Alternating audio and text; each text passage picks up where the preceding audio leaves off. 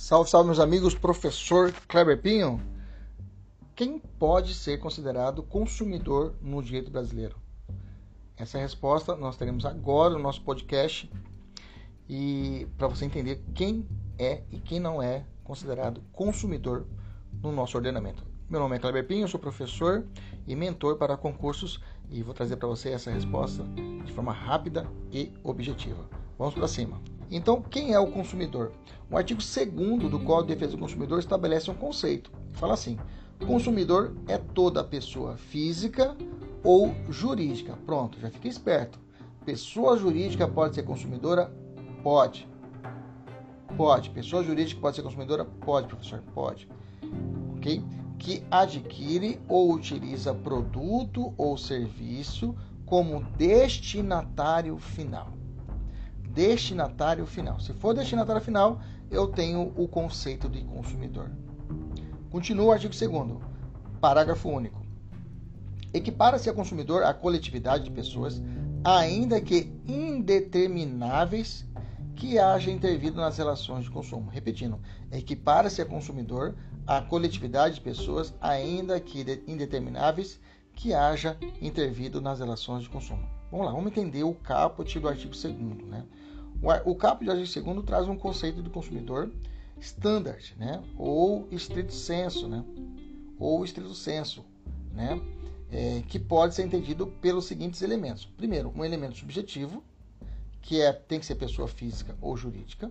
O elemento objetivo, ele tem que adquirir produto e serviço.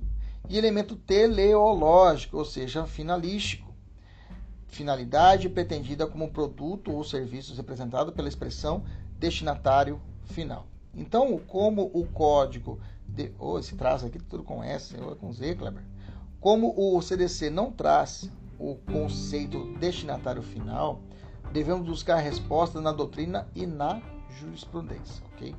Então nós temos aí teorias a respeito quem é o que é destinatário final. Primeira teoria é a teoria finalística, né, que a grande parte da doutrina fala que é utilizada pelo Código Brasileiro, Código de Defesa do Consumidor. Ele fala o seguinte, ó, é, conforme essa teoria, para ser considerado consumidor, a pessoa não deve ser somente um destinatário final, mas, mas porém sim, adquirir o produto ou o serviço com objetivo pessoal. Eu comprei esse notebook para mim usar, para que eu possa usar aqui em casa pessoal. Pela essa teoria finalística, né? Teoria finalística, para cidade de direito penal, né? Teoria finalística, né? Da ação, de, de ação. O destinatário final é todo aquele que utiliza o bem como consumidor final, fático e econômico.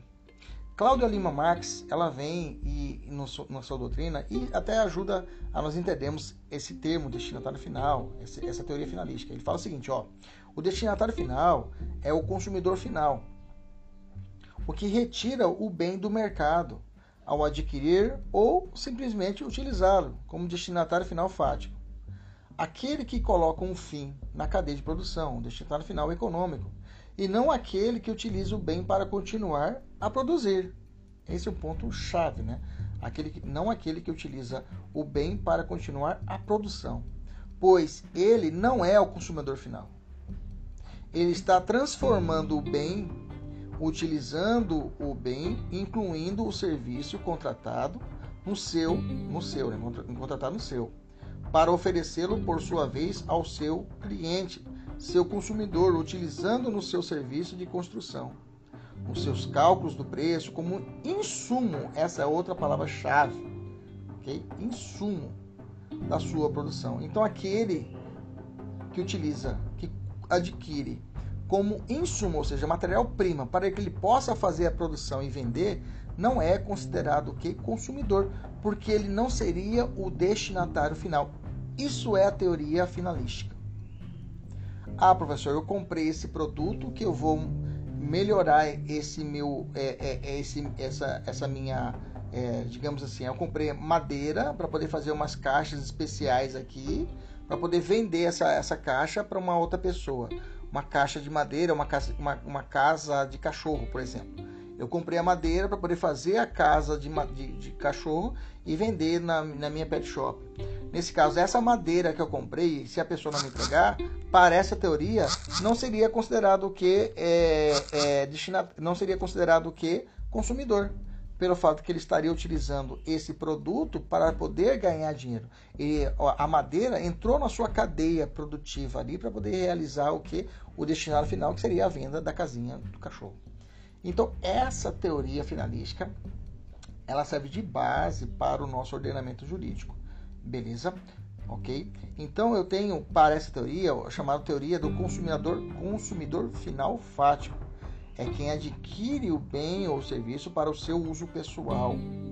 O aspecto econômico indica que o bem ou serviço adquirido não será utilizado em qualquer finalidade produtiva, tendo seu ciclo econômico encerrado na pessoa do adquirente. Para os finalistas, né, o consumidor seria apenas aquele que adquire o bem para utilizado em proveito próprio. Tá? Marca, grifa aí. Essa é a teoria finalística. Né? Satisfazendo suas necessidades pessoais e não para revenda ou então para acrescentar na sua cadeia produtiva. Existe uma crítica a essa teoria finalística. Né? A crítica a essa teoria se dá em relação ao modo de aplicação do CDC quando o consumidor for pessoa jurídica. Tá, então, professor, então nunca uma pessoa jurídica poderá ser consumidora, se você pensar por esse nesse nesse por essa é razão, por essa linha, né? Quer dizer que é a pessoa jurídica que adquire porque ela sempre vai vender para o próximo. Ela vai vender para o próximo, então vai utilizar, não é insumo, professor, mas vai utilizar dentro da empresa dela. Então nunca vai ser pessoa jurídica. Aliás, nunca será consumidora pessoa jurídica. Então, embora é, é, é, é embora seja ela destinatária final, acabaríamos considerando o objetivo do, da lei consumerista, ou seja, a defesa da parte vulnerável, né? Que a ideia da proteção do do consumidor é vulnerável. Uma empresa privada não é vulnerável, essa seria a análise. Ela se encontra, que é porque o vulnerável, o consumidor é aquele que se encontra em um patamar de desvantagem, né? Diante das relações do mercado do consumo. A adoção da teoria finalística supõe entendimento que despreze né, o princípio de defesa à parte vulnerável. Né? Não pode existir essa, essa, essa, essa ideia do vulnerável, da, de, de desprezar a ideia do vulnerável.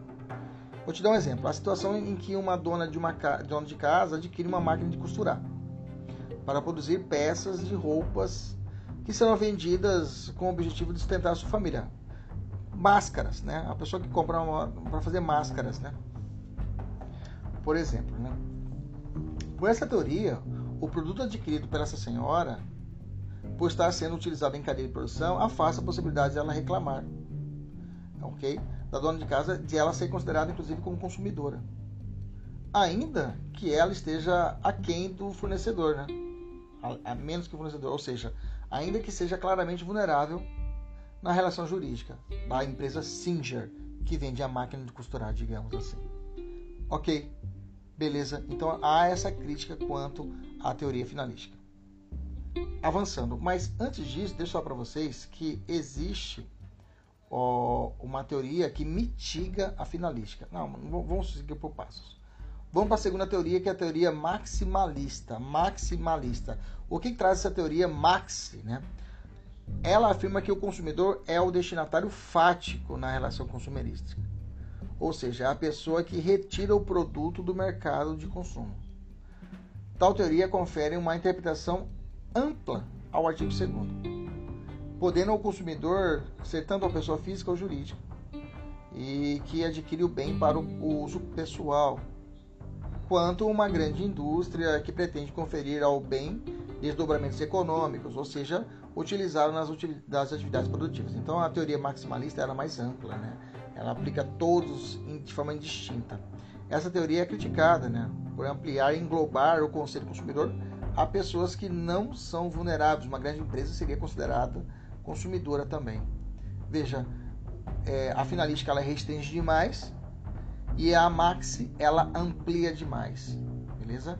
Então, para isso, uma grande empresa de costura que mensalmente adquire vultosa quantidade de tecidos, linhas e agulhas para a produção de suas peças de roupas, de acordo com essa teoria, a empresa seria considerada consumidora também, para a aplicação do CDC, ainda que ela esteja em pé de igualdade com o fornecedor ou até às vezes ela tem uma vantagem maior do que o próprio fornecedor.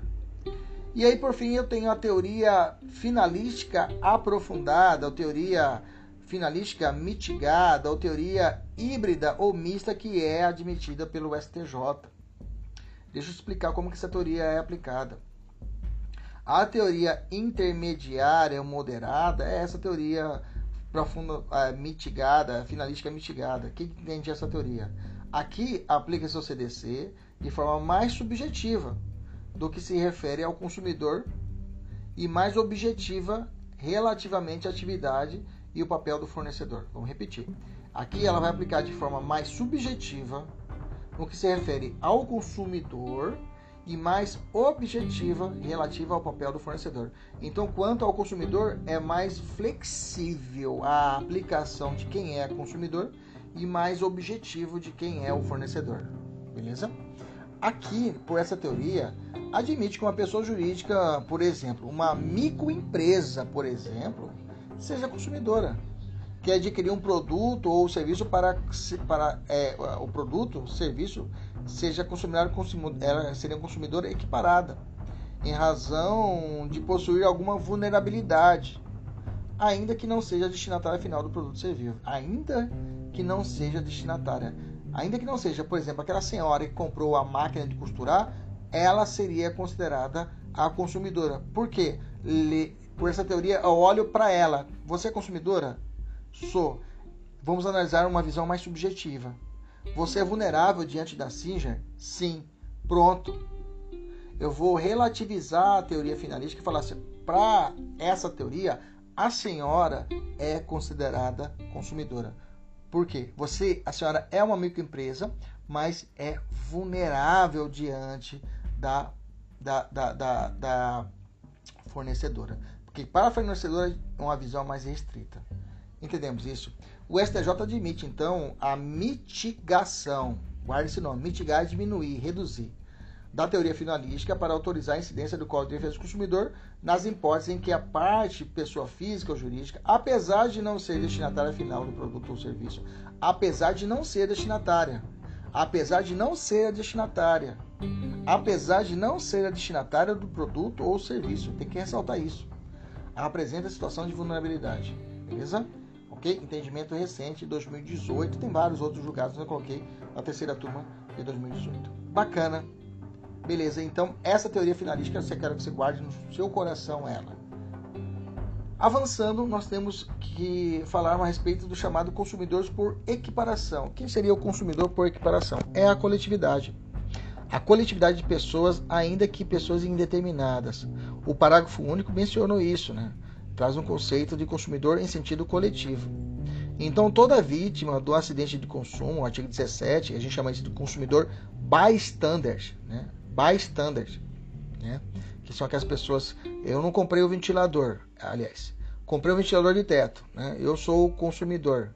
Minha tia vem, minha sogra vem aqui em casa. O ventilador sai, uma das a, a hélice, numa da do ventilador e acerta a cabeça da minha sogra, coitada, e corta a cabeça dela ela é considerada consumidora por equiparação, beleza? É, que mais? Todas as pessoas. É, então eu tenho consumidor por equiparação, três situações. Primeiro, o consumidor em sentido coletivo, que são aquelas pessoas, ainda que indetermináveis, né? Uma situação de uma.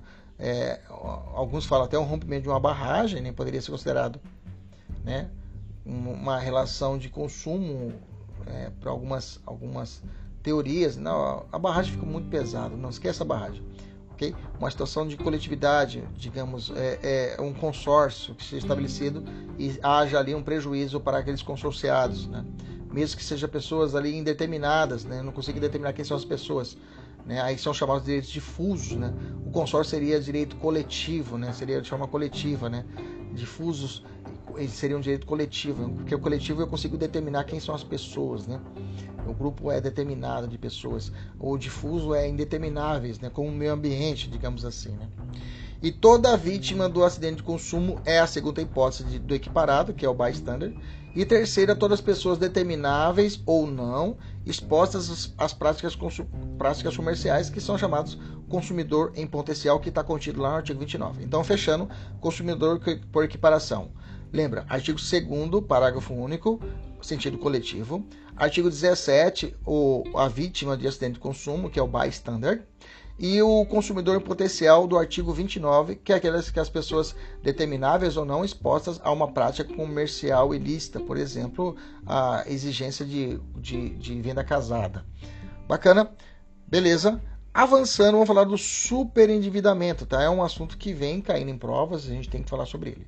O superendividamento é a impossibilidade fática de o consumidor pagar as obrigações que lhe são contraídas, que ele, que ele contrai. Né? Relaciona-se, nesse caso, as dívidas oriundas da relação de consumo. Tá? Não entram aqui dívidas de ilícito civil. Então, o superendividamento que nós estamos analisando aqui é no âmbito do consumidor. Tá? Ele pode ser de duas formas. Essa classificação cai em prova, então fique atento. Eu tenho o, a espécie passiva tá? e ativa. E ativa ela tem uma, uma ramificação em duas espécies. Vamos devagar. A passiva é o superendividamento acidental. Decorre de fatos extraordinários. Pronto, Covid-19. Acabou. Acabou. Acabou. Não erra nunca mais. Superendividamento por causa do Covid. Você vai lembrar superendividamento passivo. O consumidor se lascou. Ele, ele ficou passivo diante de uma situação que foi o Covid. Não tinha como, tinha você fazer uma coisa contrária? Ah, eu vou para casa, eu vou lá trabalhar. Não pode trabalhar, não pode sair na rua. Não, eu vou lá trabalhar. Vou... Não pode, não tem como. O cara se super endividou por uma situação que ele ficou passivo quanto a isso. Aplica o CDC? Claro que aplica o CDC. Claro. Beleza? Então, o, o passivo também é chamado de acidental, tá? O passivo também é chamado de acidental, ok? Toma cuidado. Já o ativo tem duas espécies. Pode ser o consciente e o inconsciente. O consciente é má fé. Esse nunca vai ser aplicado na defesa do consumidor. O cara se endividou porque ele quis, ok? Já o inconsciente, ele, apesar dele, do, do, do consumidor, ele contrair a dívida de forma voluntária, ele age de boa fé, pois acredita que teria como cumprir as obrigações. Tá? Aqui também recebe a proteção do CDC. Então a, a, é, a consciente, a ativa consciente é quando o cara realmente ele adquire para poder lascar todo mundo. É o estelionatário. Tá? O cara age de má fé. A inconsciente não, é o mais comum. A pessoa começa, começa a adquirir, adquirir, e de boa fé ele pensa que vai conseguir pagar as dívidas e aí ele se lasca. Beleza? Então, quais dessas espécies são aplicáveis no CDC? Só lembrar, o passivo e o ativo inconsciente. Bacana? Beleza? maravilha. Até a próxima. Tchau, tchau.